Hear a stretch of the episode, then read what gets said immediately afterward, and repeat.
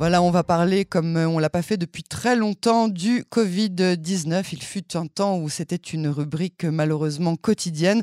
On va tout de même en parler ce soir. On va retrouver notre cher professeur Cyril Cohen, qu'on n'a pas eu l'occasion d'entendre depuis longtemps. Bonsoir, professeur. Bonsoir Yael, c'est des bonnes nouvelles. Oui, je suis entièrement d'accord, mais j'aurais préféré qu'on se parle pour... Je sais que vous avez d'autres bonnes nouvelles à nous raconter et on va en parler euh, en quelques mots ce soir, mais je euh, réserve le droit de vous, euh, de vous, d'avoir une autre interview à ce sujet. Je rappelle avant tout que vous êtes le directeur du laboratoire d'immunothérapie de l'Université de Bar-Ilan Ahmad Ghan, membre du conseil consultatif euh, sur le vaccin au sein du ministère de la Santé, et vous avez été tout récemment nommé, ça vaut le coup de le dire, directeur du domaine de la médecine et de la biologie à la Fondation des sciences israéliennes, qui est euh, l'ONG euh, qui finance, pardon, l'organisation gouvernementale et non pas l'ONG qui finance la recherche en Israël. On vous félicite pour, cette, euh, pour ce nouveau titre. Et comme je vous l'ai dit, je me réserve le droit d'en parler euh, dans, dans, un, dans un prochain entretien parce que ça vaut le coup. Euh, alors, vous nous avez manqué, mais voilà, le rebond épidémique, on s'y attendait quand même. Parlez-nous de Eris ou alors de son nom scientifique, le variant EG5.1. EG5.1. G 5.1. Même si on veut rendre les choses un peu plus compliquées, ça sera XBB 1.9.2.5.1. Pourquoi vous faites ça? Pourquoi vous, pourquoi vous compliquez les choses? Pourquoi est-ce que vous donnez toutes ces... Il y a une raison à, ce, à ces, à ces nominations?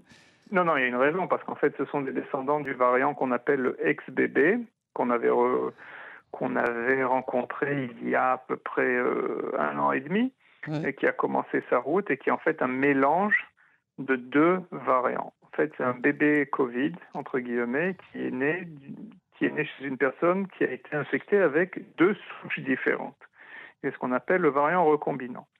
Euh, et donc euh, est né ce ex-bébé, et bon, il s'est diversifié en plusieurs euh, souches ou sous, sous, sous souches qui en fait euh, ont chacun reçu un nom, euh, XBB1, XBB2, etc. Et puis après c'est 1.1, 1.5 et là donc c'est 1.9.2.5.1. Donc tout ça en fait pour dire que c'est vraiment compliqué. Le grand-père de cette, de cette tribu c'est le Omicron, n'est-ce pas? C'est le Omicron, exactement. Et donc, euh, c'est aussi important parce que au niveau de la vaccination, on voudrait comprendre comment ça marche. Donc, le variant Eris est un variant qui a été découvert un peu en Asie et qui s'est propagé un peu partout et est aujourd'hui présent dans plus d'une cinquantaine de pays. Maintenant, il faut dire la vérité. À notre avis, il est présent partout. C'est juste qu'on ne teste pas dans certains pays. Mais enfin, ça, on peut dire que dans la majorité des pays occidentaux, aux États-Unis et en Israël aussi, euh, ce variant est là. Et euh, bon, ce qui, euh, ce qui est intéressant, on ne va pas dire ce qui inquiète, on va utiliser la terminologie du, de l'OMS, parce que c'est considéré comme un variant intéressant, variant of interest, c'est qu'il se propage très très rapidement. Apparemment, il y a une capacité à, euh, je dirais, euh, contourner euh, l'immunité présente chez des gens qui ah. ont été ben oui, vaccinés ou qui ont eu d'autres, qui ont été infectés par d'autres souches. Donc c'est pour ça qu'on voit une montée assez, assez, assez rapide de ce variant ah. qui euh, devient même majoritaire dans certains pays, mais en quelques, en quelques jours, c'est ça le truc. Euh, donc, euh, bon, alors. Alors, excusez-moi, je vous coupe parce que j'ai peur d'oublier et j'imagine que certains de nos auditeurs la plupart a eu l'Omicron. Quand vous dites ceux qui ont été immunisés de la même souche, est-ce que vous parlez de ceux qui ont eu l'Omicron ou de ceux qui ont eu d'autres variants de l'Omicron? Non, je parle essentiellement de l'Omicron à la base. Vous savez, bon, une fois de plus, je ne vais pas rentrer là-dedans, mais l'Omicron, on dit ça de manière générale, mais c'est le BA1, le BA2, le BA3, le BA4, le BA5, et puis après, tout ce qu'on a connu, le Centaure, ouais. le le... Bon, et, on a eu des vagues successives. C'est ce qu'il faut comprendre, c'est qu'il y a des vagues successives. Bon, on donne des noms parce que comme ça, c'est un peu plus simple. On connaît les mêmes phénomènes, plus ou moins dans la grippe, bien que euh, le, Covid est assez instable, hein. il est beaucoup plus instable, il est en train de, de, chercher ses marques, donc il se développe en plusieurs souches. Donc moi je veux rassurer, ça c'est la première chose, parce qu'on entend toutes sortes de choses, je veux rassurer, il n'y a pas de montée au niveau de la dangerosité, du moins ce qu'on note pour l'instant mhm. au niveau de dangerosité de ce variant, c'est pas ce qu'on a connu malheureusement avec l'alpha, enfin malheureusement à l'époque. Oui, oui, heureusement. Euh, c'est pas ce qu'on a connu avec l'alpha ou le delta. Euh, bon, la chose c'est que la bonne chose, c'est que la majorité de la population a quand même été exposée, la majorité de la population a quand même été vaccinée. Donc, au niveau des formes graves, pour l'instant, on a vu une petite montée aux États-Unis. On ne la voit pas aujourd'hui en Israël, mais c'est une montée. Euh, c'est 10% de plus et 20% de plus, mais à la base, le chiffre des cas graves est assez bas parce que ce sont des variants qui ne sont pas euh, excessivement dangereux pour la majorité de la population. Mais attention, ça ne veut pas dire qu'il faut négliger le reste de la mhm. population, les immunodéprimés, les personnes âgées, etc. Donc, ce qu'on va dire, c'est qu'on suit ce variant, qu'il y a des cas et que, et que pour l'instant, bon, voilà, on n'est pas, on n'est pas inquiet outre mesure. Ce n'est pas un variant comme on l'avait connu, un variant of concern, un variant qui nous inquiète, mais c'est un variant of interest. Oui, alors ça j'imagine que c'est pour ne pas semer aussi euh, la panique à travers le monde, quelques mois après avoir déclaré que c'était plus une pandémie euh, et que c'était... Mais, mais, mais qui, parce que vous, vous nous avez parlé en, en, quelques secondes des, euh, des, personnes âgées, des personnes immunodéprimées, qui est concerné tout de même, qui doit faire particulièrement attention comment et dans quelles conditions? Et, et, de nouveau, après ça, après, après tous ces cas particuliers, je reviendrai à la personne lambda entre 20 et 50 ans, en bonne santé, qui ne souffre ni d'obésité, ni de diabète, ni de problèmes respiratoires. On, reparlera aussi de cette catégorie de personnes qui représente quand même une partie euh, de, la population qui est concernée. Ben, écoutez, de, toutes les manières, lorsqu'on regarde cela, euh, on ne voit pas un profil qui est différent que ce qu'on a connu avec l'Omicron, que ce qu'on a connu, enfin les, les différents variants d'Omicron, etc. C'est-à-dire que évidemment, si on a une personne qui a euh, de la tension, une personne qui a des problèmes respiratoires, une personne qui est immunodéprimée, une personne qui a des comorbidités, ben, euh, que ce soit l'Omicron ou que ce soit d'autres virus comme la grippe, etc., ça peut avoir des conséquences euh, fatales. Donc c'est pour ça, ça c'est la chose. Mais une fois de plus, on ne voit pas aujourd'hui de profils particuliers, dangereux, etc. etc. Maintenant, euh, ce qu'on conseille, si vous avez des symptômes et que vous savez que vous devez aller voir euh, maman ou papa ou grand-maman ou grand-papa et que etc. Ah etc. Testez-vous, ah testez-vous, savoir si c'est vraiment un rhume ou si c'est quelque chose d'un peu plus compliqué comme le Covid mais ça ne veut pas dire, une fois de plus, qu'il faut rentrer dans l'hystérie. La deuxième chose, c'est qu'on sait que la vaccination euh, continue quand même à protéger, même les vaccins qu'on a reçus il y a deux ans, continuent quand même à protéger des formes graves. Donc ça. Euh, Alors ça, c'est une question que je voulais vous poser parce que mhm. maintenant qu'on a commencé avec les vaccins et qu'on les, on les améliore d'année en année, euh, le nouveau vaccin qui est en cours, est-ce qu'il sera efficace contre ce variant Eris qui est encore plus en avance que le vaccin qui vient d'être préparé? Ben Oui, ben, mais quand même, c'est pour ça que j'ai donné un peu cette petite introduction.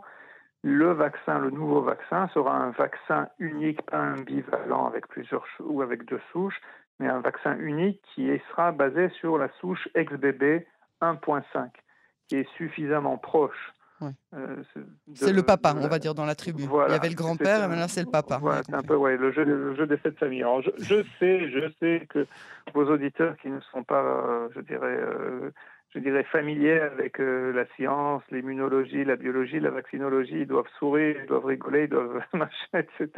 Se dire, bon, qu'est-ce qu'il peut, qu'est-ce qu'il invente des trucs comme ça, le professeur Cohen? Mais non, mais c'est notre domaine, on travaille là-dedans, on connaît ça.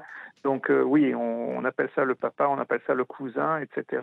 Donc ça veut dire qu'il est quand même, ce, vaccin sera plus proche de la souche, des souches présentes que, que de la souche originelle, ce qui permettrait je le dis au conditionnel, on verra bien évidemment ses effets au niveau de la population euh, en temps réel, euh, avec les nouveaux variants qui apparaissent, qui permettra quand même de, ou permettrait de minimiser, entre guillemets, les dégâts. Une fois de plus, ces vaccins, ces rappels seront essentiellement ou sont essentiellement destinés, c'est un choix personnel, vous voulez faire vacciner, pas vous faire vacciner, essentiellement destinés pour les, destinés pour les personnes à risque, de la même manière que l'on fait la grippe, à la différence évidemment que la grippe, le groupe des personnes à risque est un peu différent parce que c'est pas seulement les personnes âgées. C'est surtout les enfants. Enceintes, mais c'est aussi les enfants. On a mhm. vu maintenant une épidémie, justement, j'ai été interviewé plus tôt euh, par un de vos confrères. Euh, on a vu. Chez nous, chez Cannes? Non. Euh, non, non, c'était juste par curiosité.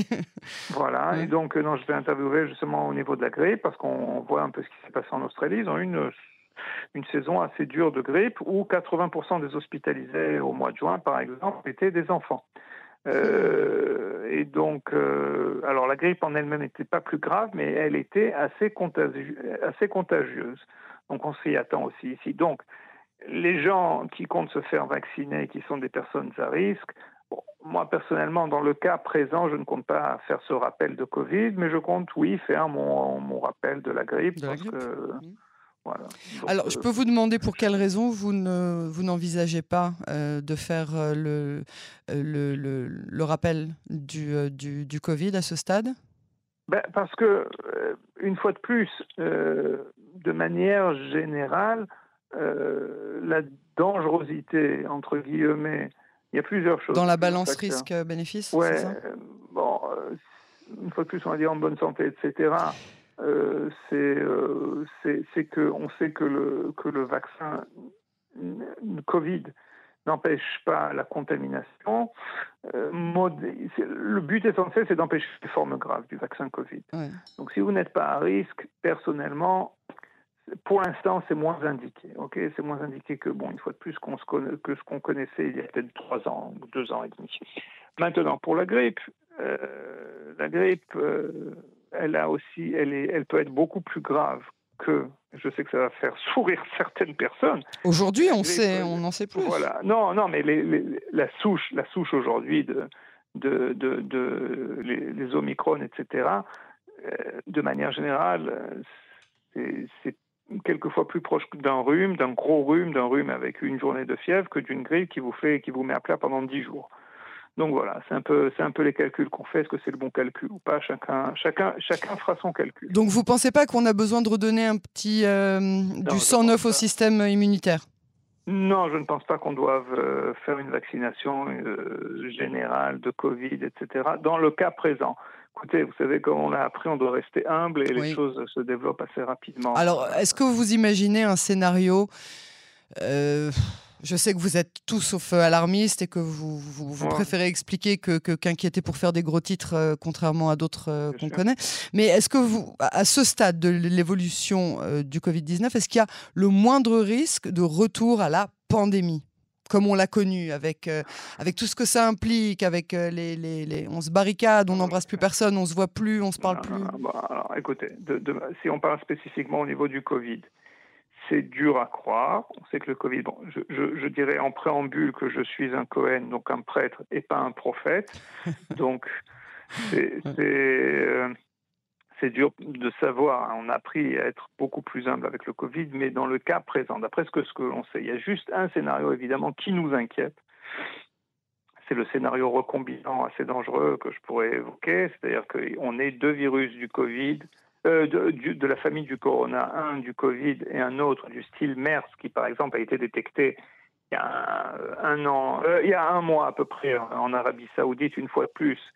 Ce sont des virus euh, qui sont de la même famille du corona, qui se mélangent et on aurait un virus assez dangereux. Est-ce qu'on va retomber là-dedans? C'est très très rare. C'est une chose qui, qui à notre avis, ne, ne, ne pourrait pas arriver dans la majorité des cas, mais il y a toujours ce risque. C'est pour ça qu'il y a de manière générale, on essaye de, de, monitorer, je ne sais pas comment ça se dit en français, mais enfin de contrôler ce qui arrive voilà, mmh. un peu partout dans le monde. Mais, euh, mais ce qu'il faut dire quand même, c'est que euh, de manière générale, je ne pense pas qu'à court terme, euh, c'est-à-dire dans les semaines, les mois qui viennent, on va se retrouver tous avec les masques, tous en confinement, tous, tous en marche. Mais une fois de plus, vous savez, ces prédictions, elles ne valent pas, pas grand-chose. Je, mais dans l'état, dans l'état des choses pour l'instant, on ne voit pas la menace quoi à l'horizon. Avant de nous séparer, professeur euh, Cohen, et maintenant qu'on a quand même un peu plus de recul, euh, quelques années même de recul euh, depuis le, début de la vaccination générale, est-ce que vous avez constaté, quand je dis vous, je parle évidemment des responsables de la santé à travers le monde, des effets gravissimes du vaccin, comme certains ont essayé pendant des mois et des mois de nous le faire croire ou de nous le faire craindre? Ah, j'ai toujours en tête euh, cette, euh, cette fameuse, euh, entre guillemets, hein, cette fameuse interview, je crois que c'était le docteur Zelenko, je ne sais pas quoi, qui avait soi-disant dit qu'il s'était occupé de Trump avec sa chloroquine, je ne sais pas quoi, ce qui mmh. d'ailleurs a été démenti par la Maison-Blanche, qui était devant un tribunal rabbinique où il expliquait que c'était au mois d'avril 2021 et que dans les deux ans qui viendraient, à peu près 2 milliards et demi de personnes vont mourir, et spécialement les enfants, avec toutes sortes d'affabulations et de bêtises, malheureusement, qui ont influencé beaucoup de personnes. Donc ça, on ne l'a pas vu, d'accord? La population mondiale est encore euh, présente, euh, etc. Est-ce qu'on a vu certaines choses? Les choses que l'on sait. Évidemment, le, COVID, le vaccin contre le Covid peut poser euh, chez, chez les jeunes essentiellement ce qu'on appelle des myocardites qui, dans la majorité des cas, se sont, euh, se sont résorbés euh, même spontanément, n'ont pas mhm. nécessité, hein, dans plus de 90% des cas, ni de, séquelles. Voilà. Ni de séquelles par ailleurs. Ou de séquelles. On sait, on sait une fois de plus qu'il y, a, il y avait au niveau de, de la, euh, des règles menstruelles euh, euh, une, influence dans, chez certaines femmes quoi, du vaccin, ça aussi c'est connu, mais on n'a pas vu d'atteinte à la, à la fertilité.